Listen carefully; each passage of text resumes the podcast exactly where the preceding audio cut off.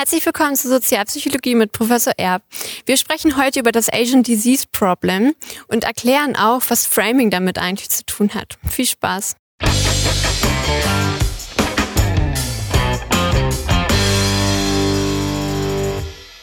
Ja, hallo Judith. Hallo Janis. Schön, dass wir uns wieder sehen heute. Und ähm, diesmal hast du ein Thema mitgebracht, und zwar das Asian Disease Problem, das Asian Disease Dilemma vielleicht auch. Ähm, ich würde einfach gerne mal fragen, was ist das? Ja, das Asian Disease Problem ist ein Experiment, was in der Psychologie eigentlich sehr bekannt ist.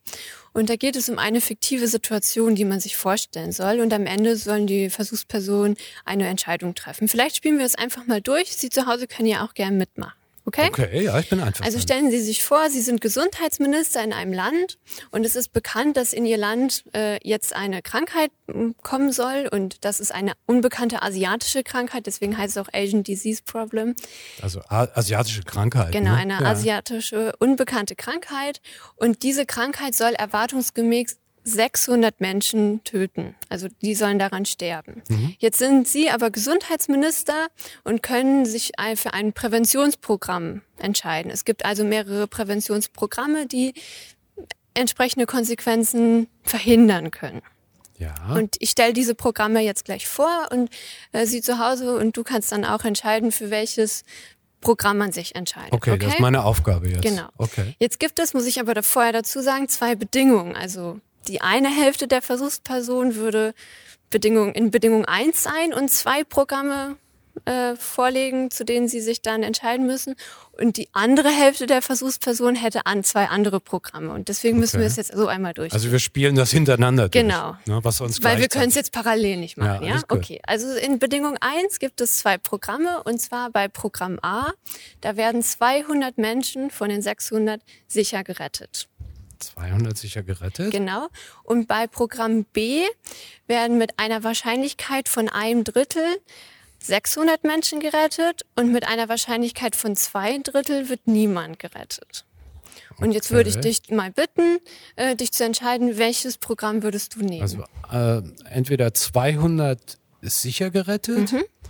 oder mit einer Wahrscheinlichkeit von zwei Drittel wird niemand gerettet niemand und gerettet. Mit, einem, mit einer Wahrscheinlichkeit ja, von einem Drittel, Drittel werden alle, alle gerettet. Ähm, puh. Das ist eine moralische, ja, auch eine moralische ja, Frage. Aber, aber ich würde jetzt mal sagen, ich glaube, ich würde dann lieber auf sicher gehen. Würde sagen, alle sollen gerettet, also möglichst sicher sollen die 200 gerettet okay, werden. Okay, also du entscheidest dich für Programm A. Das wäre Programm mhm. A, in dem okay. Fall, ja. So, jetzt hast du dich für Programm A entschieden ja. und jetzt machen wir nochmal die zweite Bedingung, also parallel sozusagen. Ja gibt es jetzt wieder zwei Programme. Bei Programm C sterben 400 Menschen und bei mhm. Programm D stirbt mit einer Wahrscheinlichkeit von einem Drittel niemand und mit einer Wahrscheinlichkeit von zwei Dritteln sterben 600 Menschen. Okay. Für welches Programm würdest du dich jetzt, oder Sie zu Hause können ja auch mitmachen, äh, entscheiden? Also 400 direkt in den Tod schicken, eher nicht so. Dann würde ich doch lieber das Risiko eingehen an dieser Stelle und würde sagen, ich entscheide mich für Programm D, bei dem immerhin ein Drittel Wahrscheinlichkeit besteht, dass alle dass alle überleben. Ne? Richtig. So, ja. Okay. Deine, also niemand sterben, okay. sterben muss. Also du hast ja. dich jetzt in der ersten Bedingung ja. für, für Programm A entschieden und in der zweiten Bedingung für Programm D. Ja. Und äh, deine Antworten sind sehr typisch. Also wenn das man typisch? ja, wenn man jetzt oh, okay. im, im Labor das äh, untersucht, dann entscheiden sich wirklich die meisten Personen äh, in der Bedingung 1 für Programm A, dass 200 Menschen sicher gerettet werden und in der zweiten Bedingung nehmen sie dann Programm D mit der Lotterie. Okay. Genau, das ist das Asian Disease Problem. Nicht mehr und nicht weniger. Nee. Jetzt, na gut, das ist ein hübsches Experiment und ähm, es ist ja dann, das muss doch irgendwie auch eine Bedeutung haben sozusagen. Also äh, man bleibt ja nicht dabei und macht irgendwie ein schickes Experiment und alle freuen sich, sondern was steckt denn jetzt dahinter? Ja klar, ja. irgendwie, wo ist jetzt das Besondere? Ne? Ja. Das Spannende daran ist, und wenn Sie es zu Hause mitgeschrieben haben, können Sie es auch mal ausrechnen, dass jeder dieser vier Programme genau die gleiche Konsequenz hat. Nämlich am Ende werden 400 gerettet und 200 sterben. Also in der in Programm A werden ja 200 gerettet Das bedeutet, von den 600 sterben auch 400. Und in Programm C sterben 400, das heißt 200 werden Ja, mit einer gerettet. gewissen Wahrscheinlichkeit. Es kommt ja darauf an, ob die Wahrscheinlichkeit eintritt. Ne? Ja, aber die Wahrscheinlichkeit sind ja bei Programm B und D, ne? Bei A und C ist Ja, Genau. ist genau das Gleiche. Ja. so. Also jede dieser vier Optionen äh, hat genau dieselben Konsequenzen, nämlich dass 200 Menschen sterben. Und deswegen müssten die, äh, die Antworten, welches Programm gewählt wird, eigentlich zufällig sein. Also zwischen Programm A und B müsste es so 50-50 sein und zwischen C und D auch, denn die tatsächliche Konsequenz ist identisch. Das Besondere ist jetzt aber, dass die, dass die Leute äh, stark das eine oder das andere Programm präferieren, genauso wie du es gerade auch gemacht hast. In Ja. Bedingung 1 wählt man eher Programm A und in Bedingung 2 eher Programm D. Und die Ja. Frage ist, warum? Denn die eigentlich, der eigentliche Unterschied zwischen den Programmen ist nur die sprachliche Darstellung. Die unterschiedliche sprachliche Darstellung der Konsequenzen, das bezeichnen wir ja auch als Framing. Framing. Genau. Ja. Also Framing, die, die Konsequenzen oder die Optionen werden sprachlich unterschiedlich dargestellt, obwohl der Outcome und die Konsequenzen einer Option genau identisch sind, nämlich dass 200 Menschen am Ende sterben und 400 gerettet werden. So, und jetzt, äh, um nochmal in, in, in, das Framing ein bisschen genauer reinzukommen, ähm, wenn man mal genau auf das Wording geachtet hat, in der Bedingung 1, da sprechen wir immer davon, wie viele gerettet oder von nicht gerettet werden. Ja, also wir sagen, 200 Menschen werden gerettet und es gibt eine Wahrscheinlichkeit, dass so und so viele Menschen gerettet werden oder nicht gerettet werden können. Und in diesem, in dieser, in diesem Experiment wird eine Rettung als Gewinn wahrgenommen, weil dann stirbt ja niemand. Das ist also ein Gewinn Ja. und deswegen spricht man hier von einem Gewinnframe. Gewinnframe. Genau. Ja. Die Rettung wird hervorgehoben oder eben die nicht. Äh, äh, Rettung. Und in Bedingung 2 haben wir sehr viel davon gesprochen, wie viele Leute sterben. Wir haben also so gesagt, es sterben so und so viele oder es gibt die Wahrscheinlichkeit, dass so und so viele nicht sterben. Ja. Und ja. der Tod wird hier als Verlust wahrgen wahrgenommen, ja. Jetzt, wenn ein ja, Mensch wir stirbt, verlieren ne? den Menschen. Genau. Ja. Also spricht man hier von einem Verlustframe. Und je nachdem, ob ein Gewinn oder ein Verlust geframed wird, wirkt, das wirkt sich, und das hast du sehr ausführlich in dem Video zur Prospect Theory erklärt, Ja, darauf aus, wie, wie Menschen mit Risiko umgehen. Also wird ein Gewinn geframed, dann sind wir eher risikoaversiv. Wir meiden also das Risiko und du hast das auch schön beschrieben. Ah, ich will lieber die sichere Option, so, Ja, ja. ja, ja, ja. Man, man sagt, oh, Risiko nimmt man nicht. Wenn aber ein Verlust geframed wird, dann ist keiner, und das hast du auch gesagt, ich will ja nicht direkt 400 Leute in den Tod schicken, ja. Ja. Äh, und deswegen wählt man eher das Risiko. Obwohl rein objektiv alle vier Optionen genau identisch sind. Naja ja? gut, einmal ist natürlich irgendwie eine Wahrscheinlichkeit drin und Ja, dann muss klar. man mit dem Erwartungswert einer Situation rechnen sozusagen. Ne?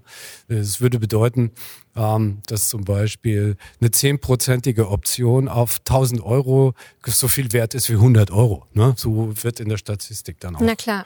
äh, Aber. Programm A und C und B und D sind genau identisch. Bei B und D haben wir die Wahrscheinlichkeiten Ja. drin und bei Ja, ja. A und C gibt's keine. Ne? Na. Und äh, das, das Spannende und, und das, um dein, auf deine Frage zurückzukommen, ist, dass obwohl der, die Konsequenz immer identisch ist, die Menschen nur durch die unterschiedliche Darstellung auf sprachlicher Ebene das eine oder das andere Programm dann bevorzugen. Ja.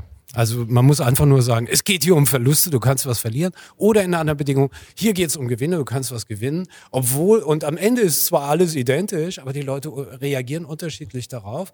Und das nennt man dann Framing. Ne? Ja, genau. Ja, es wird also geframed. Ja, wunderbar, ja. Ein bisschen verwirrend ist es noch, schon noch für mich und so. Ähm, vielleicht kann man das ja mal anwenden auf irgendwie so äh, ein Beispiel. Wir könnten äh, dieses Framing, wie, wie könnte man mit dem Risiko oder auf Sicherheit bedachte Entscheidungen irgendwie auslösen? Das würde, würde mich, glaube ich, schon noch interessieren. Ja, klar. Also je nachdem, was jetzt vielleicht irgendwie in der Situation für, für, wenn ich jetzt zum Beispiel der Gesundheitsminister bin, ja, und ich muss dieses, dieses Problem dann entscheiden und mich für ein, also für ein Programm entscheiden. Und du hast jetzt äh, vielleicht das Interesse hm, für das eine oder für das andere, ja, dann könntest du mit dem Wissen, dass wenn man einen Verlust framet, dass man dann eher risikosuchend wird und beim Gewinn entsprechend eher risikoaversiv, an mich herantreten und die, die Option so formulieren, dass ich am Ende die Entscheidung treffe, die für dich besonders attraktiv erscheint, ja. Also wenn du jetzt willst, dass ich äh, ganz auf Nummer sicher gehe, ja, weil es für dich irgendwie gut, du kriegst dann deinen Gehaltsbonus oder so, ja. Ja, ich verstehe. Ja, ja. dann, dann kommst du zu mir an und äh, und framest einen Gewinn, denn dann sage ich, oh ja, und dann bin ich lieber auf Nummer sicher und das kann man natürlich auch auf viele äh, banalere Beispiele vielleicht auch übertragen jetzt im Alltag. Jetzt ist man nicht, jetzt nicht jeder hier zu Hause oder wir sind jetzt nicht Gesundheitsminister ja, und hoffen wir auch mal, dass keine unbekannte Krankheit in unser Land kommt. Hm, aber das kann natürlich auch bei weniger relevanten äh, Entscheidungen mhm. trotzdem entscheidend sein und für das Individuum dann vielleicht einen Vorteil bringen. Und ähm, ja. wenn, wenn man es jetzt selbst mal gehört hat, kann man sich vielleicht beim nächsten Mal auch hinterfragen, okay, was, mhm. was bedeutet es eigentlich, wenn von 600 Menschen 400 sterben? Das bedeutet ja dann, dass 200 gerettet werden. Ja, also Vielleicht sollte man auch sich das mathematisch dann in so einer Situation, gerade wenn es um Wahrscheinlichkeiten geht, nochmal ein bisschen genauer aufzeigen, äh, um dann auch nicht darauf hineinzufallen, okay, auf dieses ne? Framing, also. damit dann Professor Erb am Ende seinen Gehaltsbonus kriegt. Ja, ja, ja. ja. So. ich bin aber nicht von der Pharmaindustrie. Schon klar. Und ich habe auch keinen Draht zum Gesundheitsminister. Ja.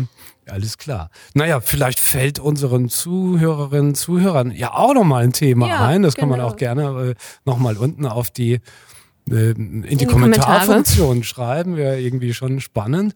Äh, wie kriege ich meinen Partner dazu, ein Risiko einzugehen oder wie kriege ich meinen Partner, Partnerin dazu, äh, vielleicht auf Sicherheit bedacht zu urteilen in einer bestimmten Situation. Ja, ja genau. Vielen Dank, Judith. Ja, vielen Dank auch dir, Janis. Und Ihnen hat zu Hause hoffentlich gefallen. Äh, falls das so ist, dann lassen Sie gerne einen Daumen da, abonnieren Sie unseren Kanal und schreiben Sie auch gerne Beispiele unten in die Kommentarfunktion. Viel Spaß!